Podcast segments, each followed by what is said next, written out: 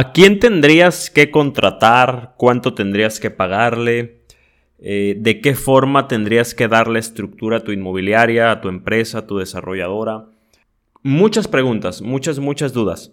Vamos a, iniciar este capítulo hablando de, desde mi experiencia, eh, porque pues claro es que, siempre intento hablarles de cómo lo he hecho yo. En algún punto el desorden te alcanza, eh, el tiempo te alcanza, eh, la informalidad te alcanza y te ves obligado a empezar a pensar en algo llamado estructura empresarial. Y muchas personas no tienen idea de cuáles son los puestos que se tienen que cubrir eh, en una inmobiliaria. La realidad es que esto va a variar de qué? Pues de lo que hagas en tu inmobiliaria, ¿no? Tal vez seas una empresa especializada en comercializar, Tal vez seas una desarrolladora, tal vez seas una empresa de remodelación eh, o tal vez tengas varias áreas dentro de, la empresa. Te voy a decir cómo puedes empezar a darle forma y de ahí ya tú partes para definir tus puestos, porque no, no es posible que yo te pueda dar puestos que, que, existen en la mayoría de las empresas inmobiliarias, que hay unos que están por como por estándar, pero luego hay otros que sí son demasiado específicos y, que tú solo sabes si los requieres o no. De entrada, tienes que analizar, ¿no? Tienes que hacer una mini auditoría de lo que estás haciendo actualmente. ¿Y a qué me refiero? A ver, para empezar a darle estructura a un organigrama debes de ver cuáles son las funciones que cumples y qué tan dispares están unas de otras. A ver, si yo estoy ahorita cumpliendo una gestión comercial, ¿qué tengo que hacer yo en el área de obras, por ejemplo? O sea, son cosas muy diferentes y tal vez ahí hay dos puestos diferentes que tú tienes que identificar todas las labores, las actividades, las responsabilidades de una, de una área y luego ver qué tan dispares están de lo que estás haciendo ahorita, porque no tendría mucho sentido que tú tengas a una persona que haga esas dos funciones, porque son completamente opuestas. Entonces, ahorita muy seguramente muchos de ustedes son todólogos o tienen a lo mejor a su hermano o a su primo o a su amigo o a algún otro socio pero en general no son más de tres o cuatro personas en su negocio. Eh, a lo mejor son incluso hasta asesores independientes. Entonces, ¿qué funciones, va de nuevo, estás haciendo ahorita que sean demasiado dispar como para que tú ya puedas empezar a pensar en un puesto nuevo de trabajo? Ahora, hay que diagnosticar cuáles son los puestos clave de una organización inmobiliaria. Que de entrada te voy a decir tres, marketing, el área de ventas y el área de administración. Obviamente, pues hay un tema de dirección y muy seguramente tú seas el CEO o el director de tu empresa, pero tienes que empezar a partir por eso. Luego, hay algo que normalmente las empresas tienen, que es un descriptivo de puestos. Los descriptivos de puestos no solamente te van a decir el objetivo del puesto, sino también las responsabilidades, las actividades, los puntos de control, la autoridad, me refiero a quién le reporta ese puesto, eh, puestos que le reportan a él, el tipo de perfil que requiere el puesto y aquí esto ya pasa para un tema cuando lo vas a buscar. O sea, si yo te digo, eh, necesito un community manager, ok, ¿cuál es el objetivo de un community manager en tu empresa? Ok, pues puede ser coordinar, administrar, gestionar recursos eh, de redes sociales, contestar mensajes, todos los procedimientos que tienen que ver con el tema digital. Ahora, ¿cuáles son las responsabilidades de un community manager? Pues aquí ya tú tienes que ver, ¿no? Ah, pues a la administración de redes sociales, atención a clientes por medio de redes sociales, eh, proporcionar información necesaria a los prospectos, eh, no sé, evaluar saldos si es que tú tienes una empresa de flipping, por ejemplo, ¿no? Eh, tú tienes que diagnosticar, ¿no? Diseñar si es que es diseñador gráfico y le estás dando ese, ese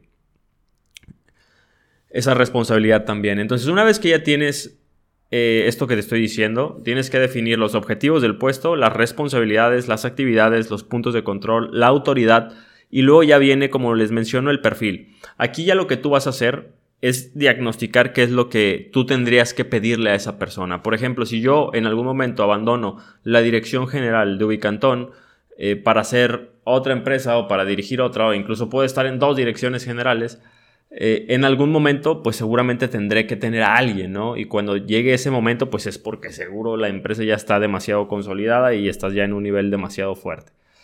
Pero a un director general, pues mínimo le tienes que pedir una licenciatura, ¿no? O mínimo le tienes que pedir preparación. eh, experiencia, tal vez en cierto tiempo llevando el negocio, tal vez venga de la misma empresa, sea alguna persona que está ahí y la vas a subir, pero, pero ya tiene un perfil, entonces ve qué perfil tiene esa persona.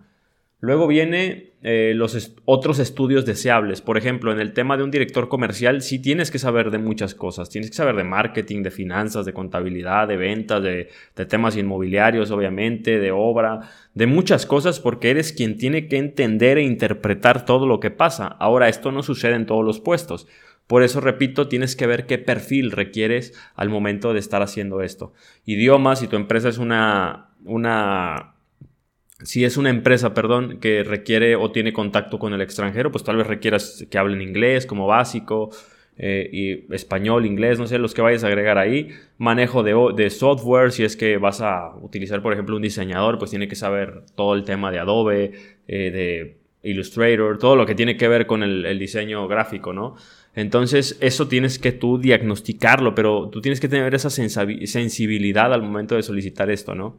Luego, eh, qué competencias requiere el puesto. Eh, y aquí ya sí tiene que ser demasiado específico y va muy ligado a los valores o a los objetivos de la empresa. Por ejemplo, eh, pues una de las competencias es que sea puntual, ¿no? Tiene que ser puntual, tiene que saber negociar y vender, tiene que ser proactivo, tiene que ser un buen líder, tiene que ser eficaz, tiene que tener facilidad de palabras si es que habla con clientes, tiene que tener un buen servicio o una buena atención al cliente porque es primordial en la empresa y nadie, nadie, nadie está exento de esto manejo de paquete Office, eh, manejo de idioma, eh, responsable, comprometido con la empresa, etcétera. Todo esto, todo esto te va dando competencias que requiere el puesto, pero repito, no todos los puestos requieren las mismas competencias y no todos los puestos requieren el mismo perfil. Entonces, tú ahorita estás diagnosticando, a ver, yo tengo una inmobiliaria, ¿qué requiero para formar un equipo de venta?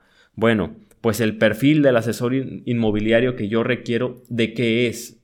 de qué tipo de asesor es. Es un asesor especializado en inmuebles luxury, en inmuebles de alta gama. Eh, necesito un, asesor que, requiera una especialización en un, sector como la vivienda económica o tal vez la vivienda media o tal vez un tema completamente distinto y necesito un asesor que sepa cómo se manejan inversionistas, que sepa hablarles de pool de rentas, que sepa hablarles de responsabilidad. Porque repito, cada uno de los puestos tiene muy pero muy diferentes los objetivos y los perfiles. Entonces, para tú poder crear tu organigrama, debes de saber qué es lo que operas y tienes que tener muy clara la visión de tu empresa. Este es como el, punto inicial para que después empieces a crear tus procesos y tus sistemas. Pero todo nace de que una área tenga responsabilidades concretas. Entonces, el descriptivo de puestos lo puedes hacer en un manualito bien simple, en un Excel, donde pongas el nombre del puesto, el área en la que se va a enfocar el puesto, eh, el suplente, qué, pasa si esa persona no está, ¿Qué, quién lo va a suplir, quién lo que va a hacer, eh, la, el nombre del puesto, obviamente, el objetivo del puesto, las, responsabilidades, las actividades, los puntos de control, el perfil, la autoridad, y aquí pues es el a quién le reporte a quién no, y las competencias, ¿no? Luego esto, tú lo puedes ir modificando, tienes puedes tener la versión 1, la versión 1.1, 1.2 de todos estos procesos internos de, reclutamiento para que si en algún momento tú dices a este puesto le falta algo más, o sea, requiero más competencias, pues se lo vayas agregando. Si tú no tienes un área de recursos humanos interna, hay empresas que se encargan de esto. Tú simplemente les das los perfiles y les dices, mira, yo requiero una persona así y estas personas se encargan de, de buscar ese perfil, de hacer las pruebas que sean necesarias y de filtrarte a las personas y decirte, mira, estas son las personas que pueden aplicar y sobre eso tú decidir, ¿no? Y si tienes área de recursos humanos, bueno, pues esto ya puedes tú hacer incluso un manual de recursos humanos para poder reclutar personas. Entonces, la cosa está así. Una vez que diagnosticas esto, imaginas el descriptivo de puestos y no nos vayamos a hacer algo tan grande, ¿eh? porque al inicio uno de los grandes errores que yo cometí es que tenía una empresa que sí, a lo mejor tenía un buen volumen de operaciones, pero yo quería darle una estructura de casas geo, o sea, algo enorme y eso no funciona acá, porque son muchas veces puestos innecesarios. Y muchos puestos también identifica cómo los puedes variabilizar, cuál es la forma en la que ellos puedan trabajar más por resultados que por un, salario fijo. Entiendo que muchas personas lo que buscan es una seguridad y una solvencia y como empresa también muchas veces nosotros tenemos que ofrecer eso para mantener la gente a largo plazo y para, para asegurar que la gente también esté contenta con nosotros, pero hay muchos puestos que pueden ser variables. Por ejemplo, hay un puesto que recién acaba de inventarse en el tema inmobiliario que es el de perfilador y este funciona muy bien en vivienda económica, que básicamente son personas que todo el día están publicando y te filtran ya los prospectos con precalificaciones y todo, y solamente les pagas por cada una de las casas que se cierren. Ellos ni siquiera te muestran la casa, simplemente te pasan al prospecto, te lo perfilan y te dicen, ahí está este prospecto, ya si tú se lo quieres pasar un asesor inmobiliario o si tú la quieres ir a enseñar, a lo que voy es que esta persona, este puesto de perfilador, requiere competencias, claro, pero ni siquiera son presenciales, o sea, son son competencias de manejo de redes sociales, manejo de atención a clientes, etcétera, y obviamente cierta capacitación que tú le puedas dar, pero no es un sueldo base. O sea, todo es variabilizado en base a lo que te puede entregar.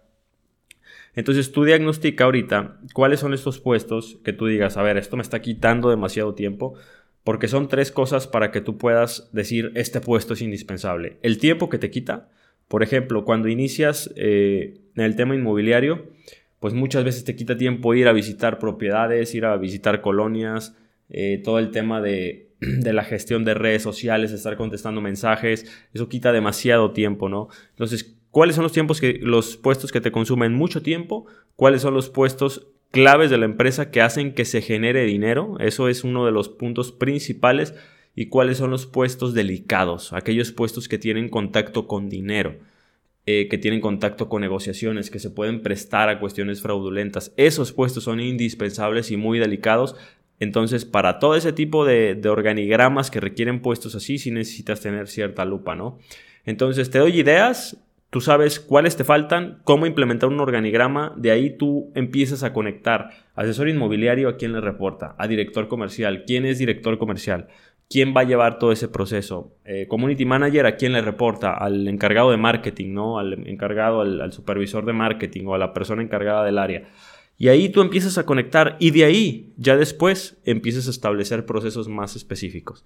Señores, episodio corto, de valor, compartan. Gracias, nos vemos.